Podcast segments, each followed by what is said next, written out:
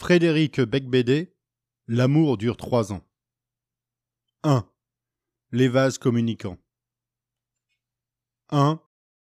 Avec le temps, on aime plus. L'amour est un combat perdu d'avance. Au début, tout est beau, même vous. Vous n'en revenez pas d'être aussi amoureux.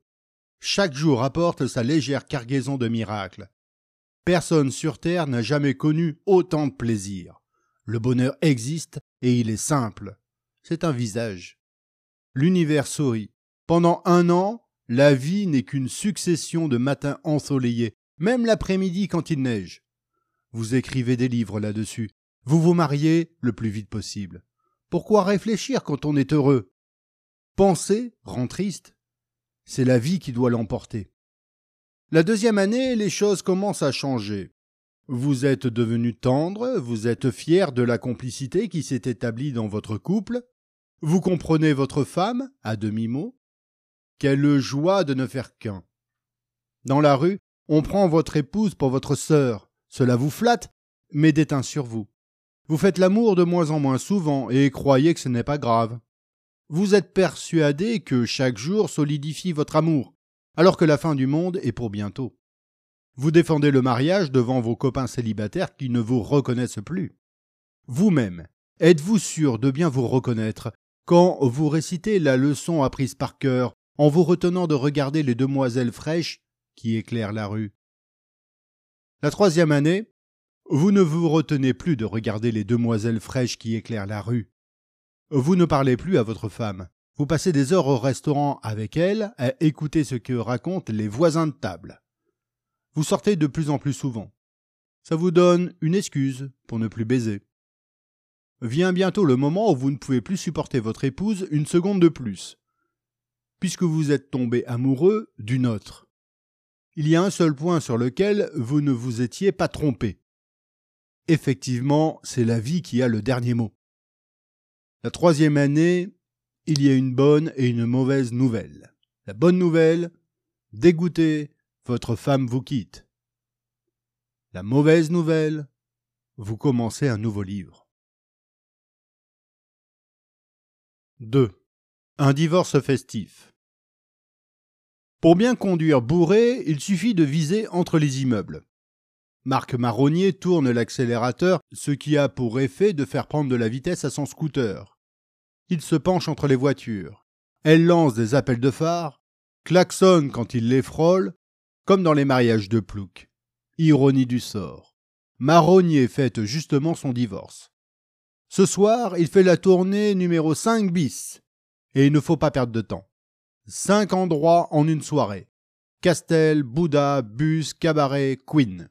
C'est déjà ardu, alors imaginez la 5 bis qui, comme son nom l'indique, s'exécute deux fois dans la nuit.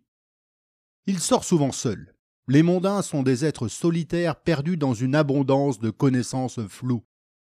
Il se rassure à coups de poignées de main. Chaque nouvelle bise est un trophée. Il se donne une illusion d'importance en saluant des gens célèbres, alors qu'eux-mêmes ne fichent rien de leurs dix doigts. Il s'arrange pour ne fréquenter que des endroits extrêmement bruyants pour ne pas pouvoir parler les fêtes ont été données à l'homme pour lui permettre de cacher sa pensée. Peu d'êtres connaissent autant de monde que Marc, et peu sont aussi seuls. Ce soir n'est pas une fête comme les autres. C'est sa divorce partie. Hurrah Il a commencé par acheter une bouteille dans chaque établissement. Il semblerait également qu'il les ait pas mal entamés. Marc Marronnier, tu es le roi de la nuit. Tout le monde t'adore, où que tu ailles, les patrons de boîte t'embrassent sur la bouche. Tu doubles les files d'attente, tu as la meilleure table, tu connais tous les noms de famille des gens, tu ris à toutes leurs blagues, surtout les moins drôles, on te donne de la drogue gratuite, tu es en photo partout sans raison. C'est pas croyable à quelle réussite sociale tu es arrivé en quelques années de chronique mondaine. Un nabab. Mondanitor. Mais alors, dis donc, Explique-moi un peu pourquoi elle s'est barrée ta femme. Nous nous sommes séparés d'un commun désaccord. Grommel marque en entrant au bus. Puis il ajoute. J'ai épousé Anne parce que c'était un ange. Et c'est précisément la raison de notre divorce. j'ai cru chercher l'amour jusqu'au jour où j'ai compris que tout ce que je voulais, c'était le fuir. L'ange étant passé, il change de sujet. Merde, s'écrie-t-il. Les filles sont potables ici. J'aurais dû me laver les dents avant de venir. Eps, mademoiselle, vous êtes belle comme un cœur. Pourrais-je enlever vos vêtements, s'il vous plaît? Il est comme ça, Marc Marronnier. Il fait semblant d'être dégueulasse sous son costard en velours lisse. Parce qu'il a honte d'être doux. Il vient d'avoir trente ans, l'âge bâtard où l'on est trop vieux pour être jeune et trop jeune pour être vieux. Il fait tout pour ressembler à sa réputation afin de ne décevoir personne. À force de vouloir grossir son pressbook, il est devenu, petit à petit, une caricature de lui-même. Cela le fatigue d'avoir à prouver qu'il est gentil et profond alors qu'il joue les méchants superficiels en adoptant ce comportement désordonné, voire affligeant. C'est donc sa faute si, quand il crie sur la piste de danse Youpi, j'ai divorcé personne ne vient le consoler. Seuls les rayons laser transpercent son cœur comme autant d'épées. Arrive bientôt l'heure où mettre un pied devant l'autre devient une opération compliquée. Il remonte en titubant sur son scooter. La nuit est gelée. À fond les manettes, Marc sent des larmes couler sur ses joues. C'est sûrement le vent. Ses paupières restent de marbre. Il ne porte pas de casque. La Dolce Vita?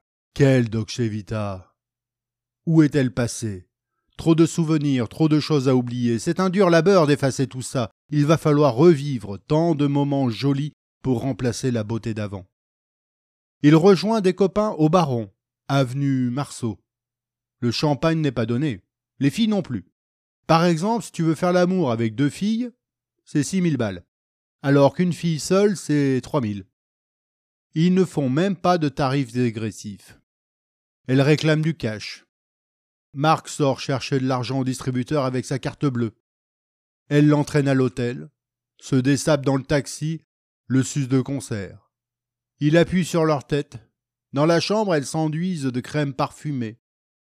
Il en baise une pendant qu'elle lèche l'autre. Au bout d'un moment, incapable de jouir, il simule l'orgasme puis se rend dans la salle de bain pour jeter discrètement la capote vide dans la poubelle.